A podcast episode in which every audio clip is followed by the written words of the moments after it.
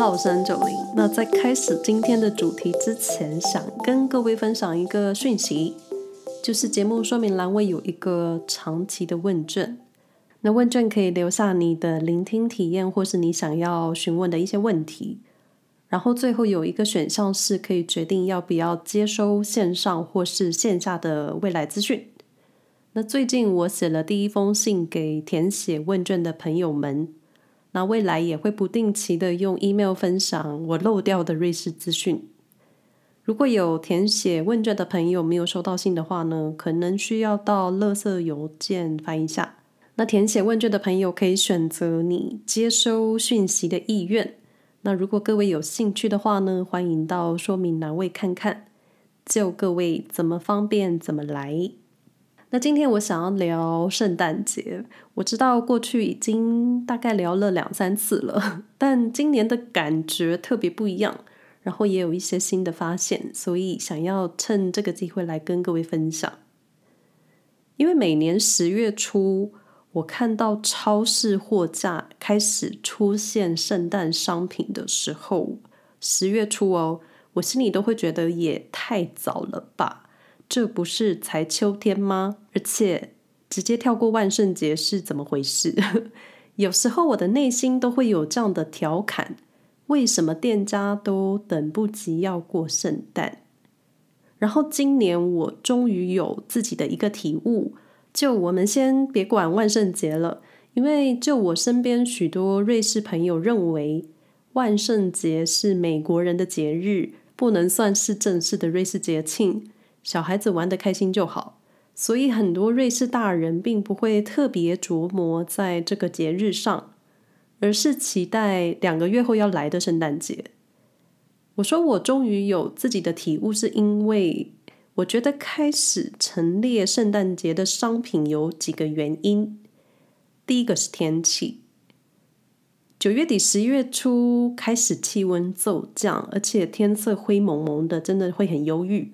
那虽然今年苏黎世一直到十月都还挺热的，我说的挺热是比较过去几年的温度，今年真的是热的比较久。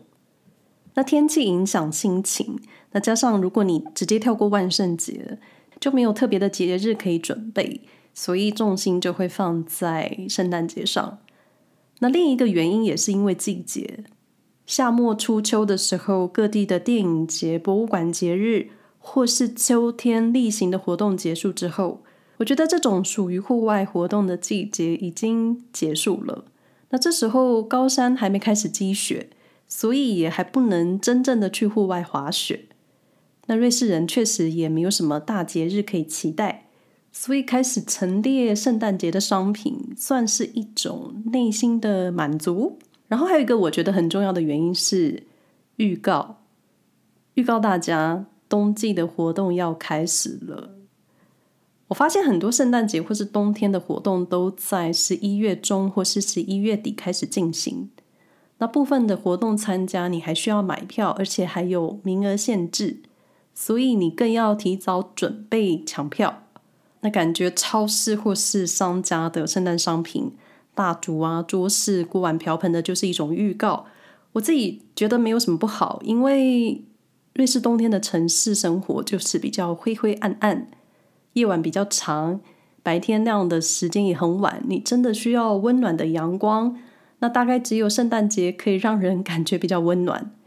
因为真的跨完年之后，圣诞节的装饰会撤下。那虽然家家户户可能会挂上自己的灯饰，可是你一直要到三月四月才会有春天的活动。所以圣诞节在瑞士，我觉得很重要。而且我一个瑞士的朋友告诉我，他最喜欢圣诞节，因为跨完年之后就是灰灰暗暗，大家都在期待春天。而偏偏跨完年之后的春天，你还有几个月的忧郁，所以朋友们来瑞士过圣诞节，我我认为会比跨完年之后来更好，除非你是要来滑雪，那就是另外一个主题。那为什么圣诞节的内容我会想要安排在十一月播出？实在是因为我发现瑞士的冬季除了烤 cheese、封堵，还真的没有什么活动可以期待。那加上很多圣诞节前夕的活动都在十一月暖身，所以大家请不要怀疑我自己走错月份。圣诞节嘛，撇除家人团聚，西方人的新年不外乎就是商业气息。那当然，商业不是坏事，各地都需要刺激消费。那圣诞节在欧洲也是一样的。那圣诞节在欧洲就是一种空气充满热红酒，还有肉桂的味道，以及你可以看到摸到的各种冬天温暖的材质。那苏黎世贵为瑞士最大城市，那在这里的圣诞活动，我觉得是一种蛮快乐的体验，而且苏黎世市区很小，所以你可以在短时间内、短路程之内被各种圣诞活动攻击。就是一天之内，如果你有心，你可以走完市区内的很多圣诞景点或是市集。那首先呢，就是每年十一月的最后一个星期四下午六点，著名的苏黎世圣诞街灯 Lucy 会被点亮，今年会落在十一月二十三日点灯。一直到二零二四年的一月六日，就是不是你跨完年之后你就没有灯了？但这个时候的冬天还没结束，所以圣诞节我感觉真的是很重要。而这个点灯活动，其实对我觉得对苏黎世人来说也是很重要的。那在这一天的傍晚呢，Bunhofstas 会聚满很多人，你可以看到大家手中可能拿着一杯红酒或是香槟，等着倒数。而且这一天，很多苏黎世市区的商店也会营业到晚上九点。那我在最早最早的其中一集 Podcast 倒数圣诞节就提到了 Lucy。Lucy 这个名字是取自披头士的歌曲《Lucy in the Sky with Diamonds》命名的。那在长度大概一公里的路途之中，有两万三千一百多颗的节能 LED 灯泡。同时也会藏着一万一千五百五十五颗的水晶。那灯泡的闪亮度不一，所以你在视觉上会有闪烁的感觉。那虽然苏黎世的圣诞灯看起来好像都一样，但它们其实都不一样。那苏黎世 Bahnhofstrasse 上有一栋 Zara 大楼。那在这栋大楼左转走进一条路，叫做 Vankweg。这里的圣诞灯，我觉得可以说更细致。因为它是使用细小的灯泡，像密集的小水滴串一样从天空往下坠，所以这里也是一个很多人会停下来拍照的景点。那这一条路也是通往老城区的一个主要道路。那另一个圣诞街灯的路线是 Bahnhofstrasse 往湖边走的方向，在右手边呢有一个顶级百货 Globes，Globes 的后方那一区叫做狮子广场。那这里的灯比较特别，是用塑胶瓶组成的星星。说是星星，我自己的印象中，远远看起来比较像是花朵。总之，这一带的灯饰是用塑胶宝特瓶设计的。那另一个灯光很迷人的地方是阅兵广场 p l a t p l a t z。它特别的地方是广场一侧的建筑，它会亮红灯跟橘色系的暖灯。所以在低温夜晚的视觉上，你会觉得非常温暖，而且非常欧洲圣诞。那虽然今年圣诞节的时候，我不确定在 Platz 的 Credit Suisse 瑞士信贷的招牌会不会被拆下，但过去在 Credit Suisse 的门口都会有一棵巨大的圣诞树，所以这里也是一个热门的拍照景点。那说到圣诞树，苏黎世市区圣诞节的期间会有一棵非常特别的圣诞树，它是一棵会唱歌的圣诞树。那在 Bahnhofstrasse 附近的 Windmühleplatz，它好像没有中文翻译，不过我会把这个名字放在节目的说明栏位。这个广场是位在地图上，嗯，百货 Globus 跟 y a m o l i 之间的路段。那在活动期间，每天下午会出现一棵唱歌的圣诞树，其实就是苏黎世当地的合唱团团员，他们会站在垂直三角形的讲台上唱圣诞歌曲。那讲台布满绿色树叶的装饰，然后唱歌的人会穿红色、绿色的衣服，或是戴红色、绿色的帽子，就是他们就是扮演一棵会唱歌的圣诞树。我有一年曾经路过巧遇一次，觉得视觉上非常有趣。今年呢是唱歌圣诞树的二十五周年，所以十二月二日、三日的那个周末，唱歌圣诞树会有二十五周年的庆祝活动。如果有朋友在苏黎世的话呢，可以留意一下。那那唱歌圣诞树的表演时段，在活动期间每周一到日每天都有，但时间都不一定。不过特别的是礼拜六的七点半场次，他们会搭配圣诞 party 表演。那其他时段有兴趣的朋友可以参考节目说明栏位。好的，这真的没有夜配。那在圣诞节前夕，十一月底开始，苏黎世市区会有各种主题的市区电车体验，像是喝热巧克力的电车，或是 cheese 封堵的主题电车。但我觉得最特别的是给孩子的童话电车，Jan Moly Märchensteg 电车。不好意思，我的德文发音没有很好，但我想这个童话电车应该是苏黎世父母或是外县市的父母亲每年抢破头的一个活动。这个童话列车的车体是鲜红色的，外车厢有圣诞小天使的绘图。然后装满很多温暖的黄灯，你们就想象这一台车，它本身就是一台圣诞节。那车体是苏黎世的古董电车，所以一眼就能看出不同。那这个列车只有四到九岁的小孩可以上车，而且父母不能随同。车程大约有二十分钟，车上会有两个天使讲圣诞故事给孩子听。那开车的就是圣诞老公公。那去年还是前年，我跟一个朋友一起到耶尔莫里百货取票。那我必须说，这个电车活动很热门，真的抢疯了，很有可能是瑞士孩子们的年度愿望。而且孩子上车之后，爸妈还可以休息二十分钟。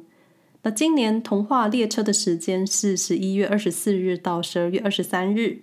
那票价我在整理资料的时候还没开放预定。那去年的票好像一张八瑞士法郎吧，就这也不是夜配。那当然，圣诞市集也是一个重点。那虽然我自己对于圣诞市集的兴趣很低，可能前几年都在 COVID 的状态，并没有特别喜欢去人多的地方。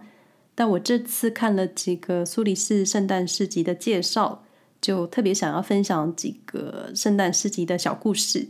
那苏黎世中央车站的圣诞市集，它是少数欧洲市内最大的圣诞市集之一。那每年的重头戏都在于那棵很高，然后挂了不知道多少颗的施华洛世奇水晶的圣诞树。那我知道这些都不是新闻，不过我觉得今年特别重点的是苏黎世车站的翻新。因为没有意外的话，工程会在十一月底结束。我觉得他们会很希望，真的可以在十一月底结束翻修，因为这样进驻车站的商家，他们可以顺利的在圣诞节赚一波年终奖金。那加上今年是苏黎世车站圣诞市集的三十周年，所以我自己觉得这个圣诞市集的可看性又更高了。那圣诞节的时候，苏黎世有几个重点市集，相信大家都能在网络上找到，不外乎是歌剧院广场上的市集，或是车站内的圣诞市集，还有一个位在苏黎世老城区，也是苏黎世最资深的圣诞市集，已经超过四十年，但也有网站说超过五十年，不过我目前都找不到确切的年纪，但它肯定是苏黎世最资深。这个圣诞市集叫做 Duvely 圣诞市集，它划分成六个区域，所以如果有朋友有兴趣的话，我觉得可以从苏黎世大教堂开始逛，因为它位在老城区，加上搭配周围的建筑，所以你在感觉上是真的会有欧洲风味的。因为车站的圣诞市集它就在车站里面，所以在户外的圣诞活动感觉还是比较不一样。那我今年看了 Duvely 的圣诞市集招商简介，他们是以环保、永续、节能为主题。那这一点真的非常吸引我，我觉得我很有机会会去看。那在另一个更特别的圣诞活动，就是爬上苏黎世最高的位置 Uetliberg。那虽然 Uetliberg 在苏黎世近郊，也不会距离市区太远，而且你在顶上，你可以看到整个苏黎世市区。不过各位倒也不用担心要爬山，因为可以搭火车上山，然后再走一小段路就可以登顶了。那冬天上山，另一个画面就是，如果你遇上了下雪，或是下雪以后，你就可以在靠近城市不远的地方享受所谓的白色圣诞。那因为市区通常都比较温暖，所以下雪之后，市区的积雪很快就会融化。那在山区一般可以留住雪的几率会比较高，低温又有树，就真的是白色圣诞的感觉。虽然我自己真的觉得圣诞市集基本基本上的商家跟食物都大同小异，那我自己还没在圣诞节的时候上过 Uetliberg，但我觉得还是可以推荐大家，应该也是蛮不错的体验。那在找圣诞节资料的时候，我发现今年会有很多新的圣诞市集在苏黎世发生，其中一个就是我经常去的地段 Europaallee。那 Europaallee 的位置，如果你是站在苏黎世车站面对 Bahnhofstrasse，它会在右手边的一带。这一区比较现代化。所谓的现代化，就是建筑都很新，商店也很新，品牌也很新，餐厅也很年轻化，所以我自己很喜欢。加上那一带有很多 Google 的办公室，对我来说就是微型的台北信义区。那 Europaallee 的圣诞市集今年会是第一届，就不知道为什么我对今年苏黎世圣诞节活动倍感兴趣，有可能是我自己真的看了太多资料。